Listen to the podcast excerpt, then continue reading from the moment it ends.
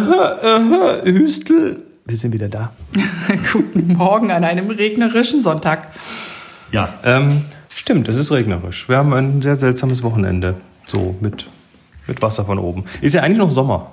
Äh, ja, äh, eigentlich ähm, sage ich seit Jahren, es gibt keine Sommerpause mehr. Und das bezieht sich eigentlich bei mir der Spruch auf die Arbeit, weil ähm, ich arbeite ja im Bereich Kommunikation und früher war im Sommer immer nichts los. Und ähm, an der Stelle ist es tatsächlich so, dass Sommerpause nicht existiert, weil irgendwas ist ja immer. Aber dieses Jahr macht der Sommerpause bei uns. Das, äh, der Sommerpa Sommer hat eine Sommerpause eingelegt. Ja, wir auch so ein bisschen. Also es ist so ein, es ist so, es ist so ein bisschen Downtime, zumindest an manchen Ecken, so im Privaten hier. Ähm, Podcasts gerade ein bisschen. Hm. Ne? Curiously Polar ist gerade äh, in der Sommerpause. Ja, in der Sommerpause. Ich, ich würde ja gerne, aber es ist halt, es sind halt noch zwei andere dran, die alle beide gerade irgendwie jo, was anderes haben. Wir haben bei The Future Photography ein bisschen pausiert, nicht viel, aber auch da ist halt alles Mögliche los. Bei Jeremiah geht gerade wieder das äh, Hollywood-Business los. Der macht gerade irgendwo ein Casting und ist da äh, beschäftigt und Ima war in Urlaub in Galway.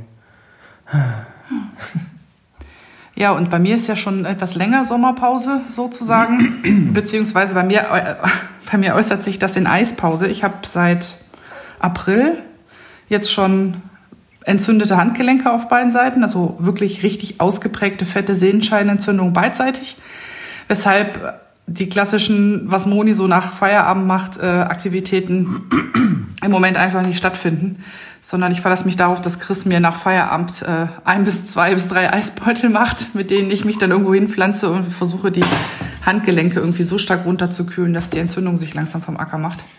Jo, Moni mit zwei Orthesen an den Handgelenken ja. und äh, großer Vorsicht, da nirgendwo dagegen zu dotzen. Ja, genau. Und leider halt auch äh, so die Dinge, die ich sonst so mache, so nähen, wenn man große Stoffstücke auch mal hin und her durch die Nähmaschine schubsen muss oder in der Küche hantieren mit viel, mit viel warmem Wasser und, und, und Lebensmitteln. Das ist halt alles im Moment ein bisschen schwierig, wenn man so clumsy Geräte an den Pfoten hat. Also äh, falls unter euch jemand mal mit richtig langen, ausgiebigen Sehenscheidenentzündungen an den Händen zu tun hatte, ähm, gerne Tipps an Moni. Moni braucht da gut zugeredet. Ähm, ja, ähm, wir hatten Klostergeister-Workshop. Oder Impfgeisterchen, besser gesagt. Oder Impfgeisterchen. War ja nicht Klostergeister, war ja die... Heute habe ich einen Frosch im Hals. ähm, Impfgeisterchen war quasi die, die kleine Version von Klostergeister. Wir hatten ja vor, den ähm, ja in reduzierter Form, pandemietechnisch in reduzierter Form zu machen. Mit, äh, wir waren insgesamt 13 Leute und äh, nur alle, also 3G, wie man es heute so schön sagt, also alle geimpft, genesen oder wir hatten eigentlich. Nee, wir hatten 2G. Wir hatten eigentlich 2G, weil es waren alle, es waren alle geimpft Stimmt. und haben sich außerdem noch zusätzlich unter der Woche getestet. Ja, also wir haben quasi, genau, wir haben quasi 2G gemacht plus nochmal Selbsttests und ähm, das ist gut ge gewesen, gut gelaufen, hat Spaß gemacht, war ungewohnt. Das war das erste Mal seit paar 70 Wochen, dass wir, dass ich wieder einen Workshop gemacht habe. Moni war dabei. Äh, Impfgeistig ja noch deshalb, weil Boris nicht dabei war. Der hat das mit der Impfung leider spät, zu spät hinbekommen. Ja, aber so ist es halt. Genau. Ähm, jetzt ist das aber wahrscheinlich für dieses Jahr auch der einzige Präsenzworkshop, so wie es aussieht. Und dann schauen wir mal, wo das hingeht. Ja, genau. Zu dem Zeitpunkt war tatsächlich Null-Inzidenz äh, in Inzighofen und im um Umkreis, glaube ich, auch nah dran an ja, Null-Inzidenz. Mitte, Mitte Juli war das. Genau. Und ähm, das war quasi der, der Sweet Spot im Sommer, wo man das machen konnte, bevor es alles wieder hochging. Mhm. Wir hatten nicht so richtig tolles Wetter, wir hatten viel Regen, aber in in Summe war es also weit von Starkregen und Überflutung entfernt, sodass wir eigentlich immer Weg gefunden haben, dann doch rauszugehen, in der frischen mhm. Luft was zu machen. Sogar ein Street, eine, sogar einen Street-Ausflug haben wir gemacht. Und das war echt was toll. wegen der kleinen Gruppengröße ging. Mhm. Das war übrigens genau die Woche, wo auch die, die Flutkatastrophe passiert mhm. ist. Und ähm, wir hatten dort tatsächlich so im, im Vergleich dazu richtig Glück, was das Wetter angeht. Also, naja, es war auf jeden Fall eine, eine rundum bemerkenswerte Zeit in vielerlei Hinsicht. Ja, was haben wir noch? Ähm, ich, ich hab, wir haben eine Liste. Ich kreuze hier mal durch, was wir mhm. besprochen haben, dass wir das nicht doppelt machen. Ähm, trotz deiner Hände Ja, genau. hast du dich aufs Radl geschwungen und Dinge gesammelt. Mit Mühe. Auf Radl kommen ist gar nicht so einfach mit den Händen, aber ich habe ja einen Sammelfetisch. Ähm, Das habe ich, glaube ich, auch letztes Jahr schon mal gemacht. Was, wenn Dinge in der Natur wachsen, die man irgendwie essen kann oder zu etwas verarbeiten kann, dann ähm, muss ich die dann immer mit großen Tupperschüsseln bewaffnet äh, pflücken gehen. Muss ich von meiner Oma geerbt haben. Die hatte auch schon immer ähm, sehr viel dafür übrig. Und so wurden ja nun oder werden im Moment gerade überall die Brombeeren reif. Zum Teil sind sie schon weg, zum Teil dauert es noch ein bisschen. Und dann bin ich äh, vor, weiß ich nicht, eineinhalb Wochen mit einer drei Liter Tupperschüssel bewaffnet bei uns rausgefahren in Richtung eines alten Steinbruchs, weil ich da große, große Brombeerhecken gesehen hatte. Und interessanterweise war an diesen Riesenbrombeerhecken so gut wie gar nichts dran. Habe ich mich gewundert. Aber äh, 150 Meter weiter an einigen deutlich kleiner geratenen bin ich dann doch so weit fündig geworden, dass ich, dass ich äh, mal so einen Schub, ich glaube, ich habe kn knapp eineinhalb Kilo Brombeeren abgesammelt und da konnte ich dann Gelee von machen, was ich immer total mag.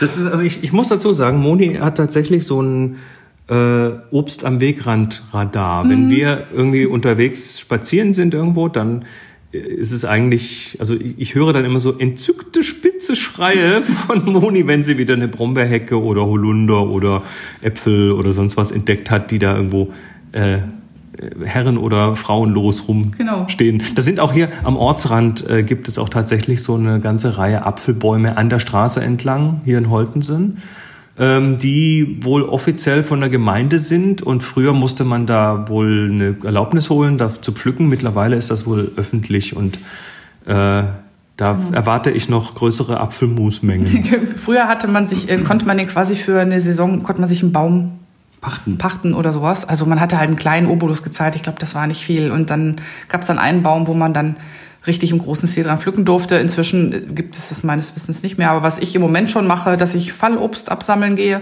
Ich war schon einmal los und habe Äpfel und Birnen geholt. Die Äpfel waren natürlich noch sehr, sehr unreif. Die Birnen waren interessanterweise die, die am Boden lagen, ähm, genau das Gegenteil davon, sodass ich mir ein paar Gläser Apfel-Birnenmus gemacht habe. Also oder besser gesagt Apfel-Birnenmark, weil ich mache keinen Zucker dran. Und das ist super lecker. Ja, und ansonsten so warte ich jetzt schon auf die Hagebutten und auf den Holunder, der noch so ein bisschen zu unreif ist. Und auf die Schlehen, aber die kommen erst sehr spät im Jahr dran. Jo, ansonsten, dieses Jahr ist äh, wie letztes Jahr ein, ein gärtnerischer Sommer.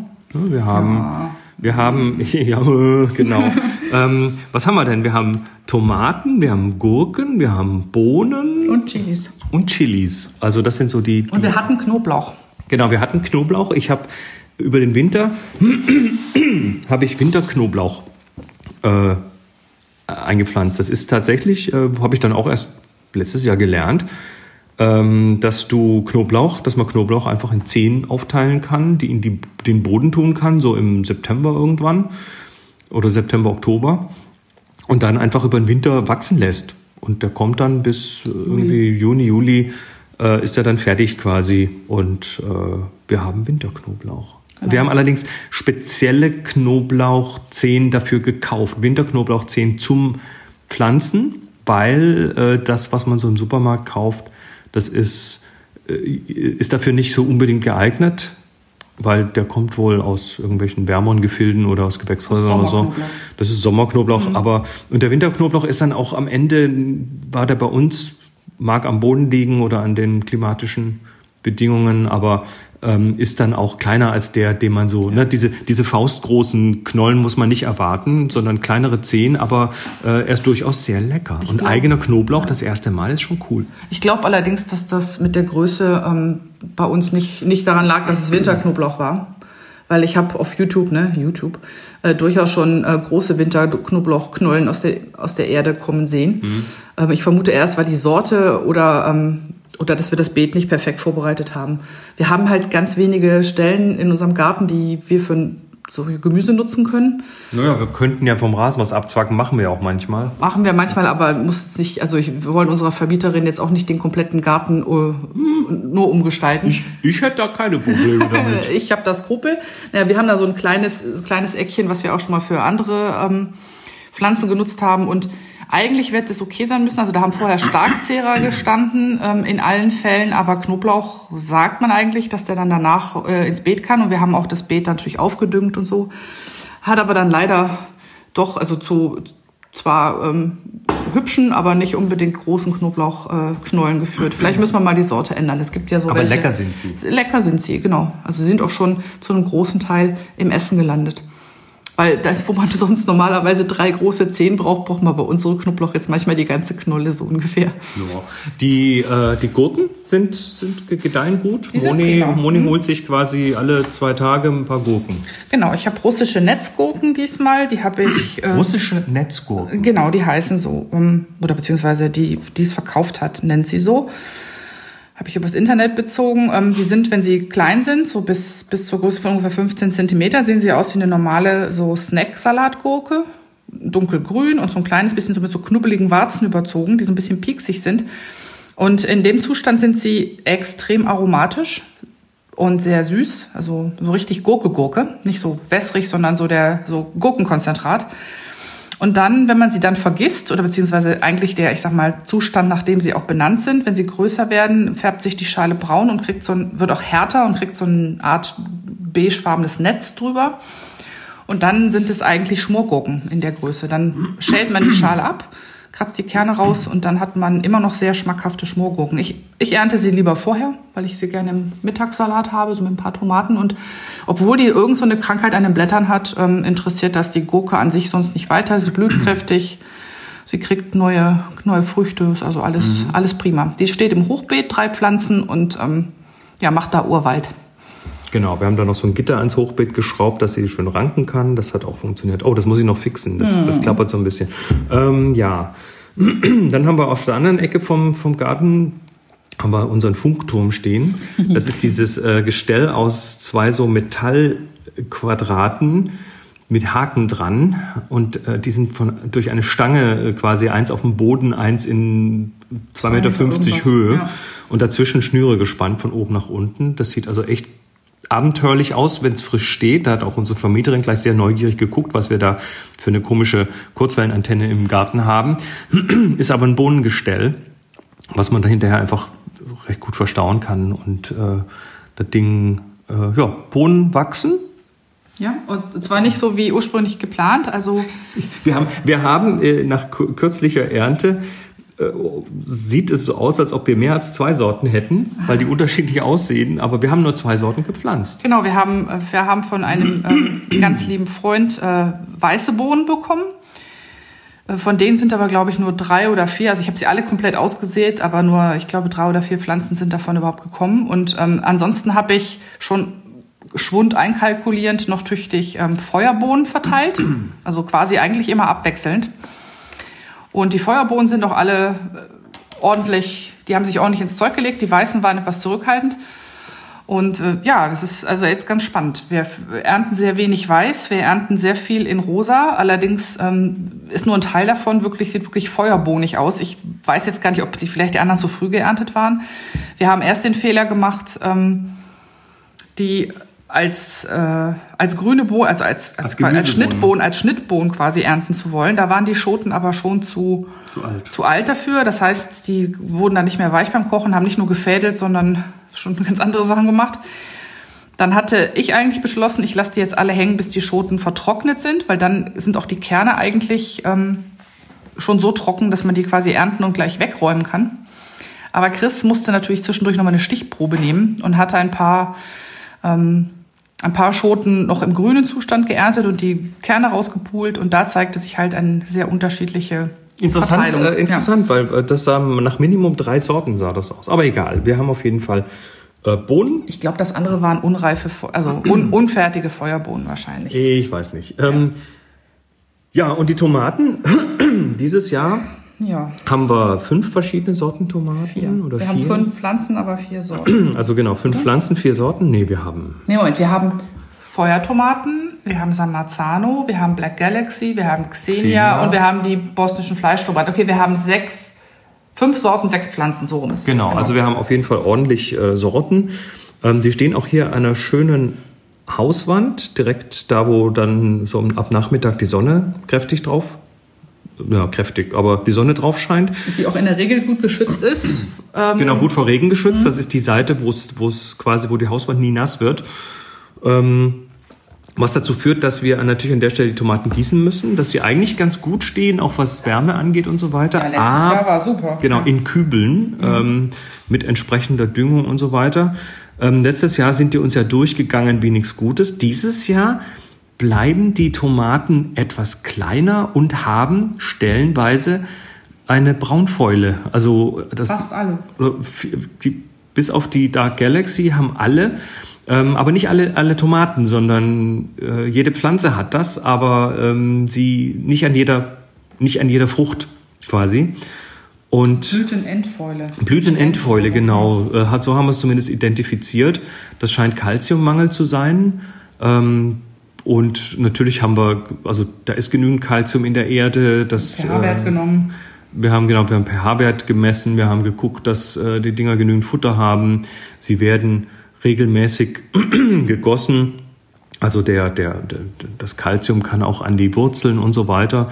Trotzdem scheint das dieses Jahr ein bisschen schwieriger zu sein. Und das ist, also wir haben wir haben uns, und, und wir haben von anderen Menschen auch gehört, die das gleiche Problem dieses Jahr mit ihren Tomaten haben. Also es scheint äh, nicht auf uns isoliert zu sein. Und ähm, dann haben wir uns überlegt, was ist denn der Unterschied zum letzten Jahr? Weil letztes Jahr hatten wir nichts davon. Keine Blütenendfäule, nichts dergleichen. Und äh, sind dann hauptsächlich auf Wetterunterschiede gekommen. Ne? Ja, also wir hatten insgesamt wesentlich weniger Sonne. Und wir hatten etwas, äh, wir hatten etwas mehr, also wesentlich weniger Sonne. Wir hatten deutlich mehr Regen, teilweise tatsächlich auch aus einer Richtung, dass es uns auf die Tomaten geregnet ist, was normalerweise kaum passiert. Jetzt sollten die Sorten damit aber eigentlich alle irgendwie klarkommen. Aber trotzdem, ich meine, Tomaten stehen gerne, stehen gerne trockener und nicht im Wetter. Insofern könnte es der Grund sein.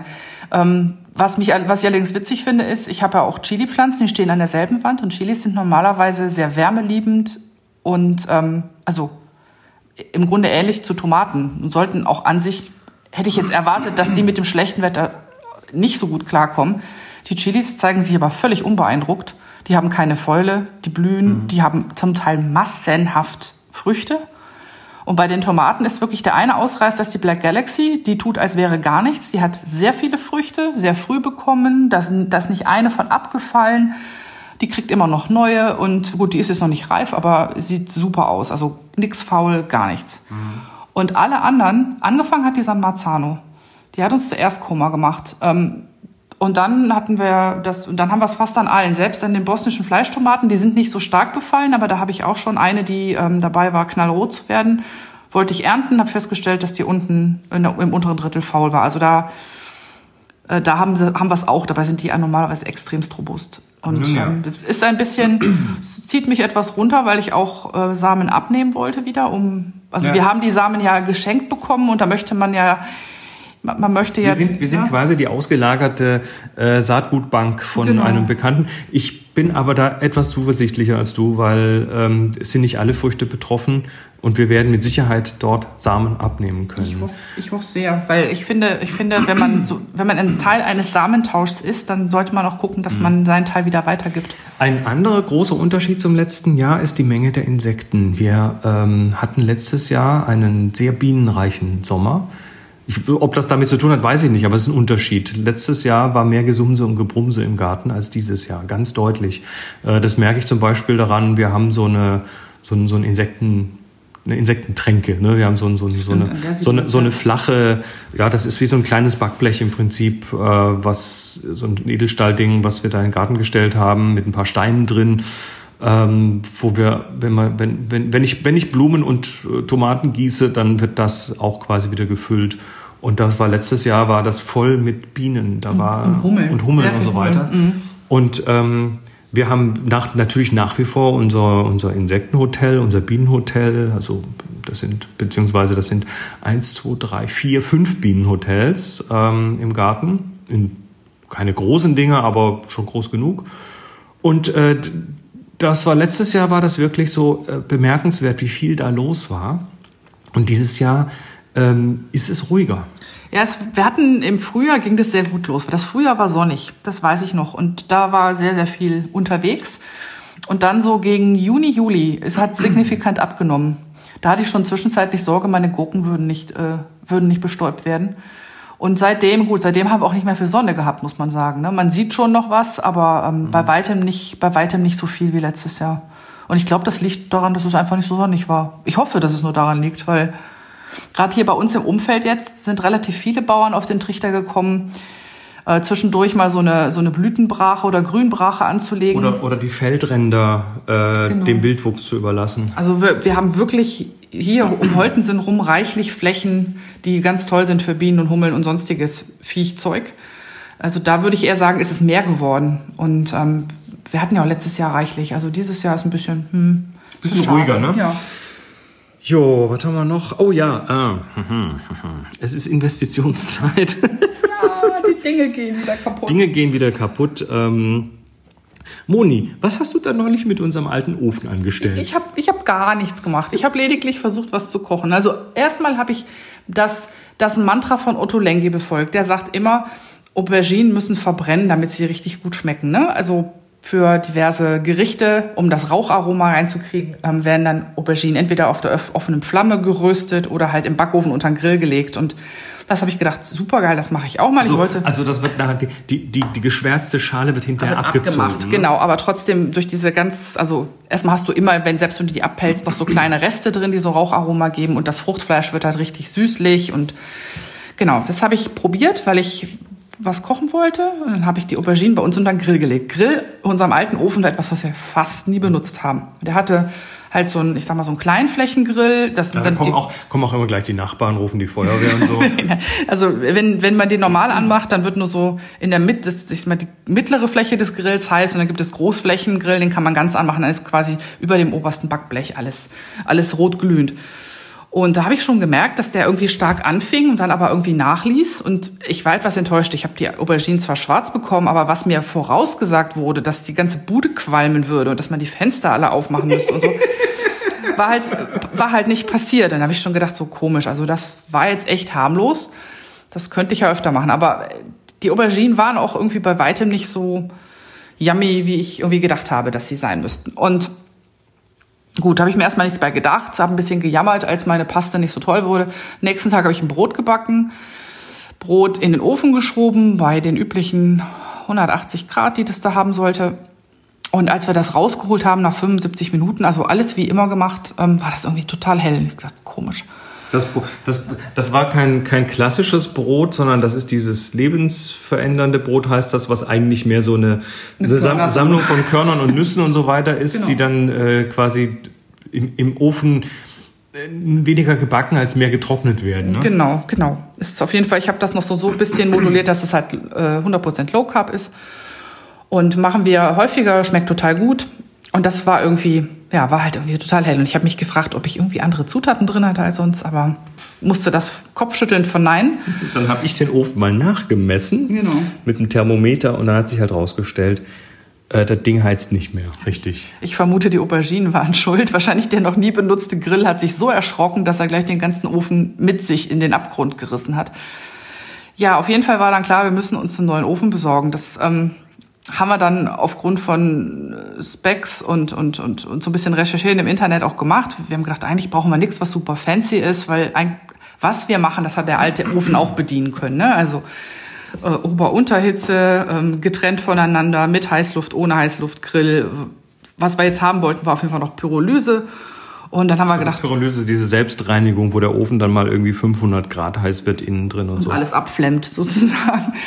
Und was wir nicht wollten, war so ein Ofen, das war gar nicht so einfach, ein Ofen, bei dem die Tür dann so sich rein versenkt. Das ist heute bei den meisten Öfen fast schon Standard, weil die Leute anfangen, äh, Backöfen so ungefähr auf Brusthöhe in die Küchen also, ähm, zu montieren. Also diese Türe, die dann quasi von unten unter den Backofen, unter diese Backofenkammer drunter gleitet mhm. und dann aus dem Weg ist, aber die nimmt natürlich dem, also die Backöfen haben ein Standardmaß, auch in der Höhe in der Regel.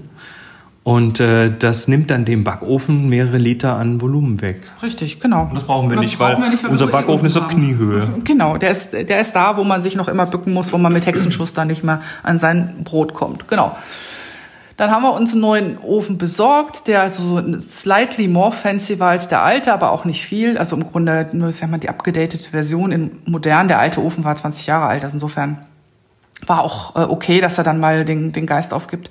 Und dann hat Chris den ähm, leider ohne meine Hilfe, weil wir, wir erinnern uns, kaputte Handgelenke, ähm, alleine eingebaut in unser altes IKEA-Küchenmodul, was ja eigentlich Standardöfen aufnehmen sollte, aber das war so ein bisschen verkorkst montiert damals vor 20 Jahren, dass jetzt der neue Ofen nur noch so reinging, ähm, dass die Schublade, die da drunter eigentlich für Bleche und Gitter ist, dann halt nicht mehr auch noch drunter wollte. Der arme Chris hat wirklich äh, das Ding, glaube ich, das 35 Kilo Teil mehrmals rein und rausgewuchtet aus dem Schrank, bis es zumindest so drin war, dass, ähm, dass es erstmal okay ist. Dabei haben wir aber festgestellt, dass es vielleicht auch an der Zeit ist, die auch 20 Jahre alte ähm, und langsam schief gewordene Modulküche von Ikea in die Wüste zu schicken.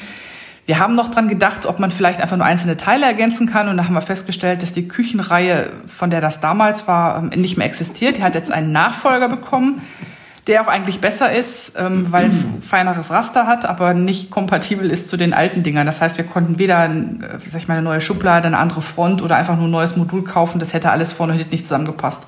Also sind wir zu Ikea und haben gedacht, so, okay. Genau. An, an, einem, an einem Donnerstag, äh, Spätnachmittag, sind wir dann einmal durch den Ikea durch mit ähm, diversen Rausnaslern und sonst was. Aber mhm. es war, es war tatsächlich noch erträglich von der Menge der Menschen, weil äh, weil es halt nicht im Wochenende, nicht ein Samstag war. Also Samstag zu Ikea jetzt gerade, äh, nö. Nö, wirklich nicht. Es war und, und es war natürlich auch mal ganz schön zu gucken, dass dann das doch alles nicht so teuer werden wird, wie wir uns vorgestellt haben, dass es wird. Das war schon ganz schön. Also wie, kurz, kurze, kurze, lange Rede, kurzer Sinn. Wir werden eine neue Küche bekommen.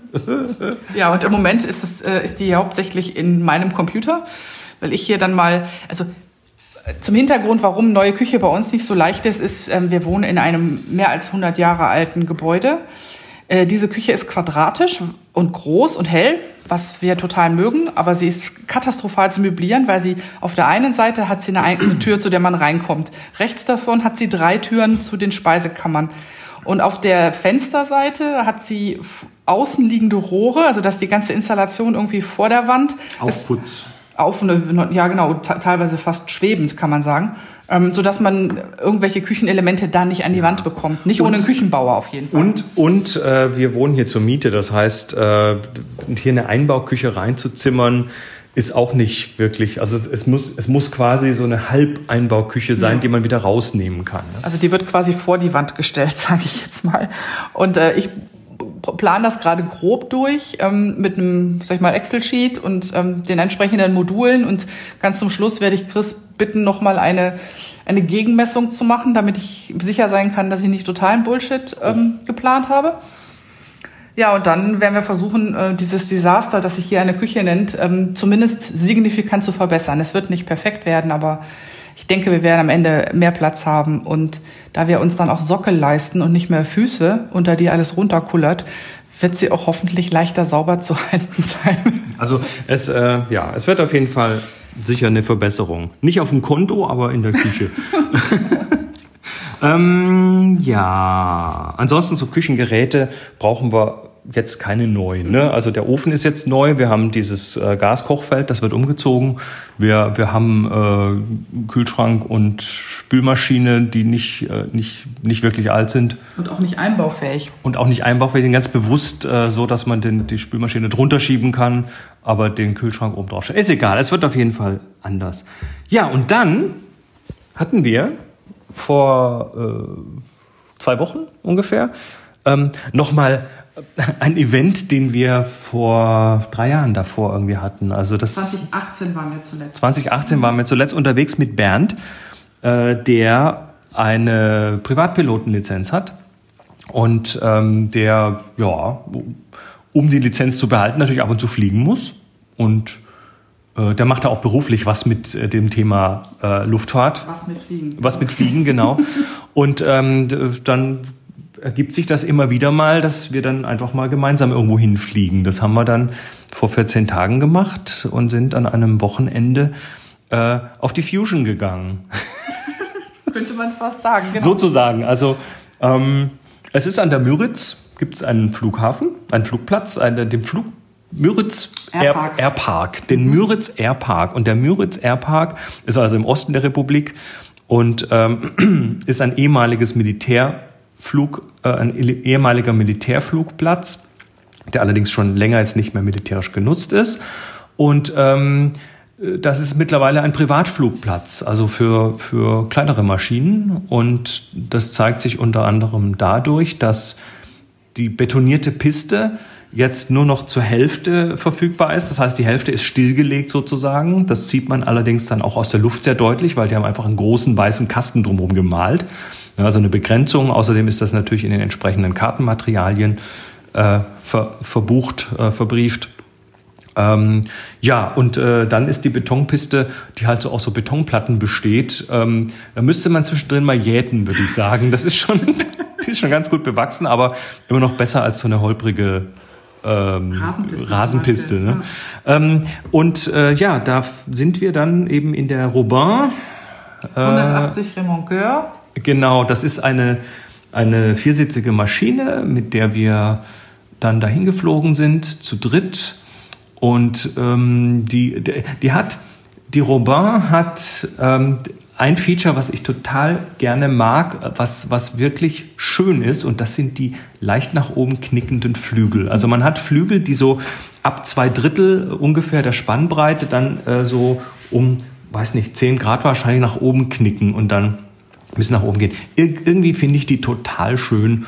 Und ähm, das ist eben dort eine Vereinsmaschine, die, äh, die der Bernd dann mietet Genau. Und äh, ja. Die ist, am, die ist am Flughafen Oerlinghausen sozusagen. Das ist ja Heimatflughafen. Oerlinghausen. Hinter Bielefeld. Liegt irgendwo aus. bei Bielefeld, genau. Und es ist eine einmotorige, also sprich vorne so ein Propeller dran. Genau. Und wenn man ähm, nicht zu schwere Menschen mitnimmt, kann man vier Leute reinpacken. Wenn man schwerere Menschen mitnimmt und auch noch genug Sprit laden, kann man nur weniger Leute reinpacken. Also wenn Chris und ich mit drin sitzen, ist die Maschine immer schon so ein bisschen fast am Limit. Ähm, fast am Limit, aber es funktioniert, also es funktioniert prima. Na, und da bestimmt sich natürlich dann auch der Radius daraus, ne? der, der fliegbare Radius, aber wir sind also da völlig problemlos hingekommen. Anderthalb und, Stunden Flug ungefähr bis Müritz Airpark. Genau, anderthalb Stunden Flug auf dem Hinflug. Äh, also manche haben es mitverfolgt, wir haben es auch gepostet. Die ähm, Eka Delta. Delta Echo Whiskey Alpha Mike. Delta Echo Whiskey Alpha Mike heißt die Maschine und da gab es dann ein paar Leute, die das auf Flight Radar 24 mitgetrackt haben. Die haben dann auch zwischendrin auf dem Hinflug diesen tollen Schlenker gesehen, den wir gemacht haben, weil es war so ein gemischtes Wetter mit hier und da Schauern und Wolken und so weiter. Wolken und, du musst, und Fransen. Genau. Und du musst Sichtflug fliegen mit der Maschine. Und das heißt, äh, wenn du nicht siehst, dann musst du die Höhe ändern oder oder dafür sorgen, dass du wieder was siehst. Oder dafür sorgen, dass du wieder was siehst. Und äh, da sind wir tatsächlich dann zwischendurch so einmal in so eine Wolkenfront, die plötzlich da war, reingeflogen, die, ähm, die, wo die Sicht etwas weniger wurde. Und dann mussten wir oder musste Bernd einen Schlenker fliegen, um da wieder in die Sicht zu kommen, ähm, beziehungsweise um die Sicht nicht zu verlieren. Und äh, das hat dann für, für einen kleinen Umweg, also auf dem Hinweg sind wir tatsächlich so bisschen Slalom geflogen um die Wolken rum. Das war aber total spannend. Ähm, und dann ja, waren wir dort. Und als wir dort ankamen, haben wir aus der Luft ein großes Zelt gesehen, in dem, aus dem es rausgeraucht hat. Ja, also es, es, es, sah aus, als ob da irgendwie was in, in Flammen steht. Also war unglaubliche Rauchentwicklung und dann hat sich aber herausgestellt, nee, das ist keine, da brennt nichts, sondern das ist die in Anführungszeichen kleine Fusion. Das war das Planet C Festival, ähm, was so, so, so, so ja, die Fusion, die dieses Jahr nicht stattfinden kann, die findet dort statt. Da mhm. mietet quasi die Veranstaltung äh, von Fusion mietet von dem Flugplatz äh, Land. Ja, die haben das fest, ist, ein Teil des Geländes ist fest, ähm, glaube ich, jetzt in der Hand dieser Kulturinitiative, die ah. Fusion aus, also das, die haben quasi einen Teil davon gekauft, inklusive so. eines ehemaligen Hangars, der auch äh, Teil, fester Teil der Fusion inzwischen ist. Und äh, die haben halt ähm, dieses große Event abgesagt, aber an drei Wochenenden im Sommer quasi eine eine, eine kleine Version. Genau, er Ersatzfusion in kleiner mhm. und so weiter. Und das war jetzt eben Planet C, das war wohl eines davon. Und äh, wir sind dann da angekommen, haben mit uns, uns, uns begrüßt worden. wurden mit, mit, mit uns, uns, uns begrüßt ähm, von nebenan und äh, haben und der Flugplatz ist ein bisschen weit draußen, also da ist nichts wie quasi. Also da, da, ist, da ist irgendwie eine kleine Bewirtung, da kann man sich irgendwie so in der Mikrowelle aufgebackene Pizza oder eine Bratwurst oder sowas kaufen und das war's dann. Ähm, und dann haben wir uns beim Flughafen, ja, was ist der? Lotse, nee, Lotsen nennt nee, man Lotse den nicht. ist der nicht, der gibt ja nur Info. Der gibt ja also Flughafen Info, das ist der Typ, der da das, das Funkgerät bedient und der einem quasi sagt, ja, du kannst landen auf der und der Landebahn und aus der und der Richtung und Wind, Wind steht so und so, sagt er einem dann. Und dann äh, landet man da. Und ähm, das äh, dort kann man, bei dem kann man sich auch Fahrräder leihen. Und das haben wir dann gemacht. Ähm, da haben wir dann drei Fahrräder bekommen und sind dann erstmal in den Nachbarort gefahren. Ich glaube, Rechlin hieß der, mein Rechlin, kann sein. Ja. Mhm. Also dort am, am See, das ist ja eine Seenplatte, da sind Seen und da sind wir da hingefahren und haben dort irgendwo ein, ein Mittagessen gefunden, haben uns dann dort äh, eine Bulette und äh, ein großes alkoholfreies Bier. Genau, mhm. irgendwie sowas geholt und äh, sind so quasi halb durchs Festival durchgefahren, durften hinterher tatsächlich wieder rein zum Flughafen. Da waren so, da waren so, so, war so Einlasskontrolle, den haben wir vorher klar gemacht, dass wir auch wiederkommen, dass wir wieder rein müssen. Und dann sind wir wieder zurückgeflogen. Rückflug war dann nicht mehr so wolkig. Nee, der war klasse. Der war sehr, sehr gute Sicht. Ja. Ähm, beinahe klar, nur gegen Porta Westfalica hin kam so ein bisschen Dunst, der da vor dem Höhenzug lag. Und genau. es war unheimlich entspannend, runter zu gucken, ähm, diese ganzen Spielzeugdörfer anzuschauen und die ganzen Felder, die man dann alle so sehen kann. Ich, ich habe ja, ich, ich bin ja äh, aus, aus der Sicht da oben, freue ich mich jetzt immer mehr, die, äh, die Windräder und die Solarzellenfelder, die, die Solarparks zu sehen. Da, mhm. Die zähle ich immer. Ja, das ist auch ganz witzig, wenn man so über Solarparks fliegt, je nachdem, wie das Licht steht und wie die gerade ausgerichtet sind ähm, kann man die fast für Wasserflächen halten. Also man wundert, denkt sich immer, was ist denn das da für ein See? Das ist aber seltsam eckig, ne? Und dann bisschen, bis man näher ranfliegt, stellt man fest, ah nee, das sind, äh, sind ist eine Solarinstallation. Mhm. Und ähm, das ist tatsächlich äh, landschaftlich interessant auch.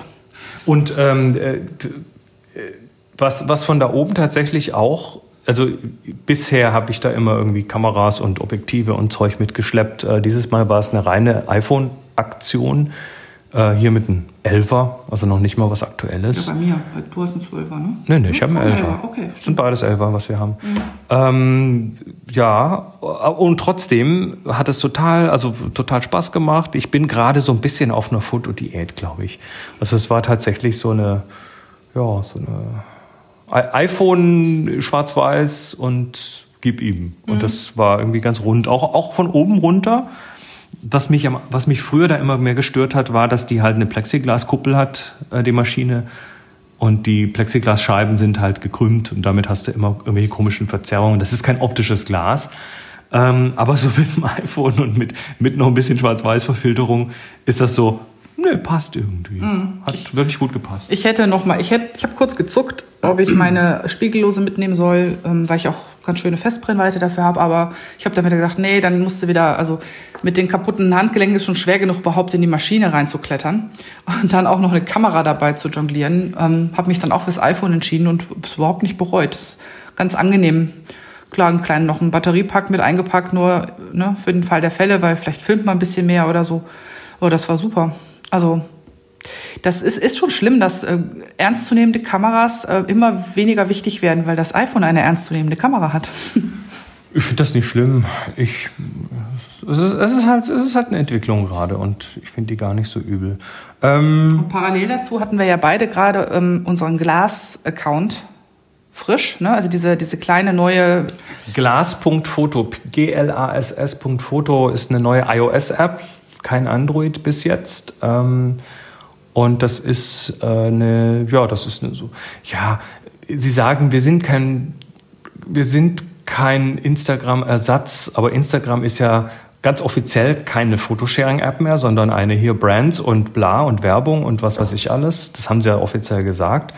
Und äh, viele wollen da weg und Glass ist äh, ja, so eine Fotocommunity, wo es tatsächlich nur um Fotografie geht. Die werben auch damit, dass sie keine äh, keine, Algorithmen. keine, keine Algorithmen, äh, chronologische Timeline, Fotos sind das Zentrale.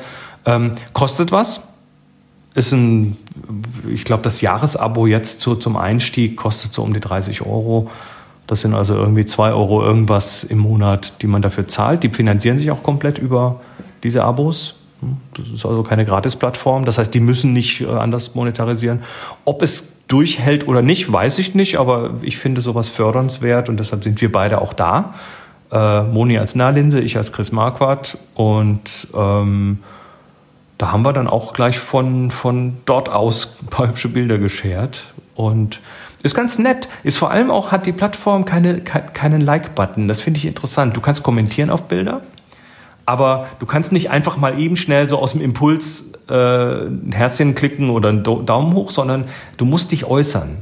Das heißt dann auch, dass Äußerungen zu Bildern mehr wiegen plötzlich. Ne? Das äh, ist, also wenn dir eins gefällt oder wenn du einen, einen Kommentar bekommst, dann bedeutet das, dass das den anderen tatsächlich zu denken gegeben hat oder irgendwas ausgelöst hat. So ein Like zu klicken ist immer sehr einfach.